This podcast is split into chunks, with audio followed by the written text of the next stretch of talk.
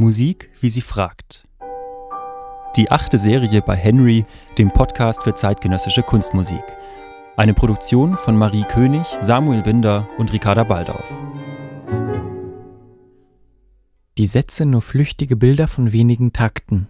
Aber nicht ein Ton zu viel, von allem nur die letzte Frucht, das innerste Wesen, die kleinste Bewegung.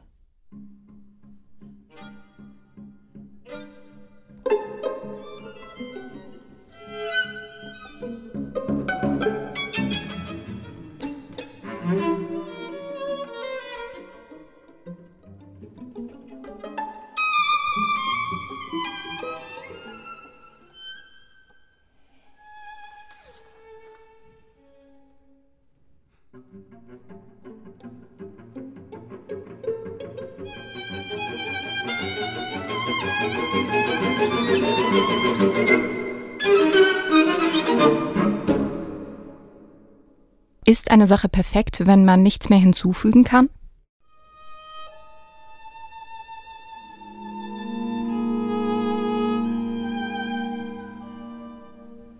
Anton Webern entledigt sich allem Überflüssigen. Jeder einzelne Ton ist wesentlich. Seine fünf Stücke für Streichquartett sind Miniaturen ohne große Gesten. In ihnen hat er den flüchtigen Moment eingefangen und als Noten wieder freigelassen.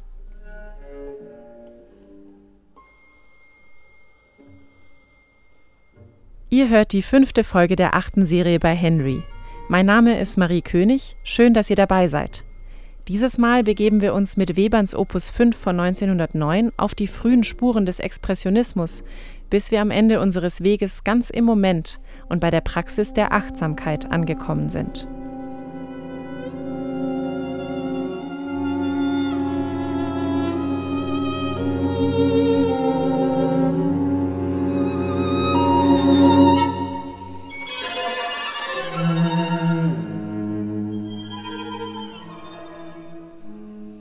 Anfang des 20. Jahrhunderts befindet sich die Musikwelt im Umbruch. Viele Komponisten versuchen, eine völlig neue Sprache zu finden, die aus Konventionen ausbricht. Dabei entfernen sie sich immer mehr von der Tonalität. So entsteht der Expressionismus, den der Musiktheoretiker Theodor W. Adorno so beschreibt.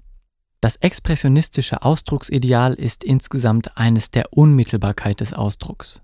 Das bedeutet ein Doppeltes.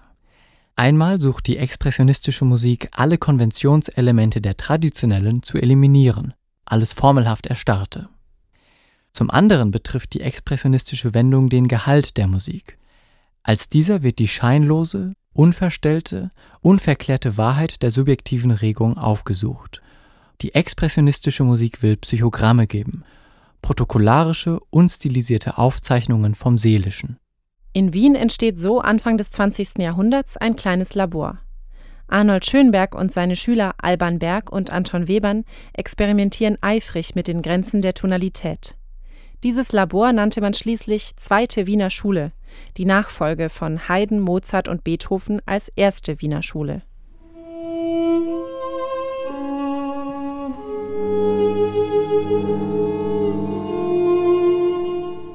1907 ruft Schönberg die Befreiung der Tonalität aus. Der Musik wird der Boden unter den Füßen weggezogen. Es gibt keinen Grundton mehr, auf den sich alles bezieht, und das ist ein ziemlicher Umbruch, weil man diese Basis jahrhundertelang gewohnt war. Nach Schönberg sind nun alle Töne gleichberechtigt. Die Musik solle nicht mehr schmücken, sondern wahr sein. Das schreibt er 1909 in einem Brief an den Komponisten Ferruccio Busoni, eine Art Manifest einer neuen musikalischen Ästhetik, nach der auch Anton Webern komponiert. Ich strebe an. Vollständige Befreiung von allen Formen, von allen Symbolen des Zusammenhangs und der Logik.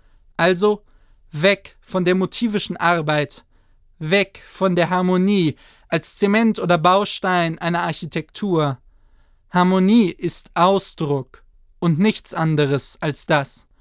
Dann weg vom Pathos, weg von den 24-pfündigen Dauermusiken, von den gebauten und konstruierten Türmen, Felsen und sonstigen gigantischem Kram. Meine Musik muss kurz sein, knapp, in zwei Noten. Nicht bauen, sondern ausdrücken. Und das Resultat, das ich erhoffe? Keine stilisierten und sterilisierten Dauergefühle. Das gibt's im Menschen nicht.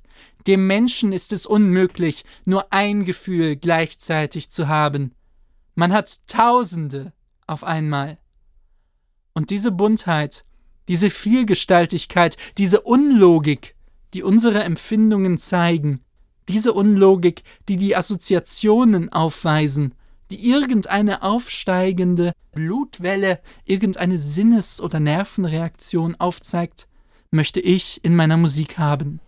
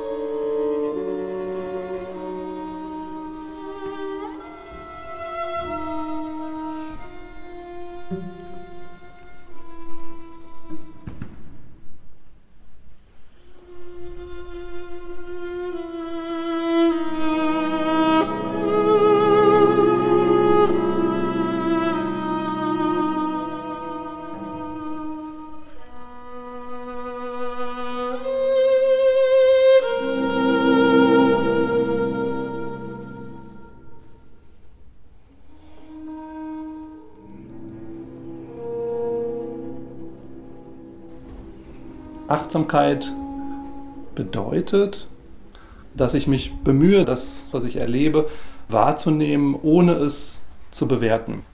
Christoph Schröder ist Lehrer für Achtsamkeit.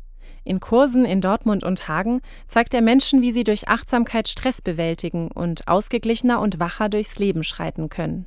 Normalerweise sind wir immer sehr schnell mit Bewertungen. Alles, was ich erlebe, das fällt auf meine Erfahrung und diese Erfahrung fällt dann auf, welche Reaktionsmöglichkeit habe ich und dann reagiere ich sehr schnell. Und etwas achtsam wahrzunehmen bedeutet, dass ich es wahrnehme, ohne es direkt zu bewerten. Dass ich mich um so eine gewisse Offenheit bemühe und Reaktionen, die dann in mir sehr schnell auftauchen, dass ich die einfach vielleicht durchziehen lasse. Ne? Und dann entsteht so ein gewisser Raum, so ein offener Raum, aus dem heraus ich dann gucken kann, ob ich Dinge vielleicht anders wahrnehme oder anders bewerten kann. Also es ist so ein unvoreingenommenes Wahrnehmen. Auch Weberns Musik öffnet unsere Synapsen. In seinem Opus 5 setzt er knappe musikalische Gedanken in Töne. Er lässt sie vorbeiziehen, ohne sie in eine harmonische Struktur zu pressen. Er lässt sie einfach sein, ohne dass sie einen gewissen Zweck erfüllen müssen. Also jedes Gefühl ist für eine gewisse Zeit da und geht dann auch wieder. Auf jedes Gefühl reagieren wir mit einer Reaktion von entweder mögen oder nicht mögen und insofern in gewisser Weise mit einer Bewertung. Und ich finde es wichtig, erstmal zu verstehen, dass ähm, diese Ideen nicht zu bewerten, das geht eigentlich fast gar nicht. Es, ist, es reicht aus zu sagen, ich bemerke, dass es geschieht. Es ist ein bestimmter Zustand, der ist unangenehm, ich will ihn loswerden. Und dann denke ich, ich sollte das ja nicht bewerten. Dann komme ich in so einen Kreislauf rein. Deswegen ist es sinnvoller zu sagen, ah, ich bemerke, dass es geschieht, aber ich reagiere nicht weiter. Ich bleibe entspannt. Ich versuche einigermaßen entspannt das weiter wahrzunehmen und ich muss das Gefühl nicht nicht wegschieben. Ne? So, das Gefühl hat seine Berechtigung, wenn es da ist. Es will mir vielleicht irgendwas sagen. Und es reicht aus, wenn ich das Gefühl äh, achtsam wahrnehme und da lasse und denke, es wird schon irgendwie auch seine Berechtigung haben, aber mich nicht so drin festbeiße und dann mit Gedanken es wieder verstärke und dann verstärkt sich das Gefühl und dann kommen wieder Gedanken dazu. Also es ist schon wichtig, auch Gefühle wahrzunehmen. Wir wollen die Gefühle nicht loswerden. Die Gefühle sind für uns auch Wegweiser im Leben. Wenn etwas unangenehm ist, wird das schon seine Richtigkeit haben. Dann hat das vielleicht einen Grund. Also geht es eher darum, das Gefühl mit so einem etwas weiteren, unvoreingenommeneren Geist willkommen zu heißen, wahrzunehmen und dann auch zu wissen, ah, es wird aber auch wieder gehen. Entspannt zu bleiben, zu wissen, ich kann damit umgehen.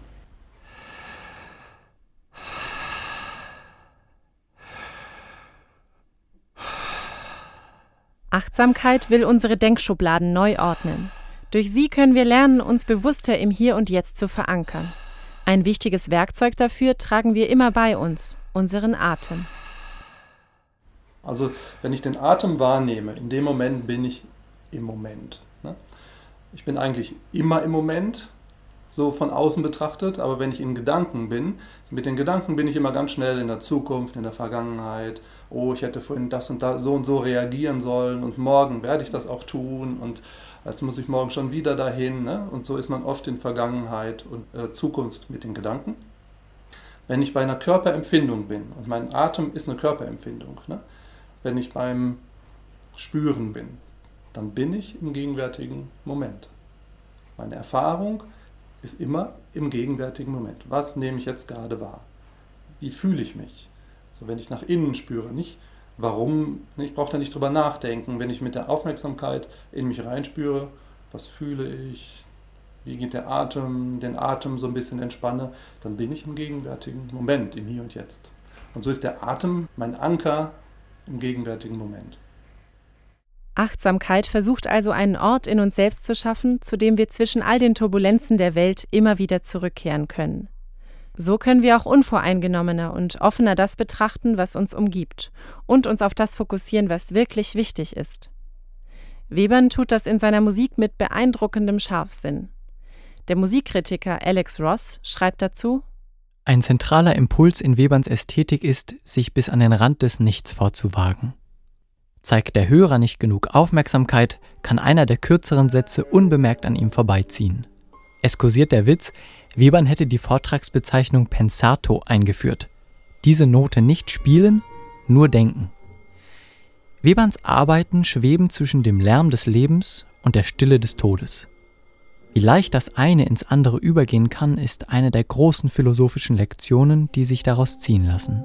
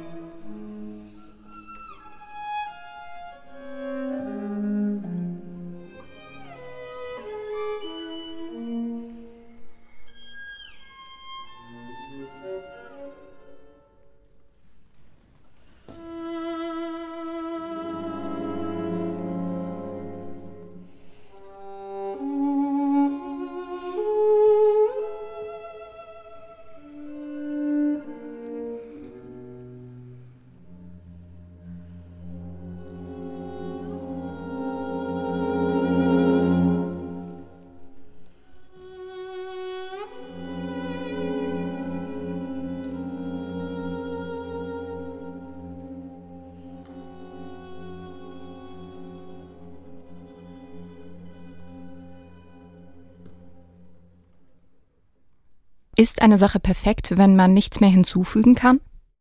Wenn wir das ein bisschen technisch betrachten, kommen wir wahrscheinlich immer wieder zu dem Schluss, dass man es weiterentwickeln kann, dass man was hinzufügen kann. Also erstmal relativ schwer, sich was vorzustellen, wo niemand mehr auf die Idee käme, dass man da nichts hinzufügen könnte oder verbessern könnte. Eine Situation ist vielleicht perfekt, wenn ich ihr nichts mehr hinzufügen muss. Also es gibt manchmal so eine, so eine, so eine Erfahrung nach einer Achtsamkeitsübung, wo ich dann auch manchmal sage, vielleicht machst du jetzt die Erfahrung, dass man nichts wegnehmen muss und nichts hinzufügen muss. Alles ist gut so, wie es ist. Das heißt aber nicht, dass ich in dem Moment äh, absolutes Glück habe oder dass alles perfekt ist, sondern dass ich einfach entspannt sein kann mit der Situation so, wie sie ist. Möglicherweise ist sie sehr, sehr angenehm und ich habe wirklich so den Eindruck, nichts hinzufügen, nichts wegnehmen, unkompliziert, einfach so, wie es ist.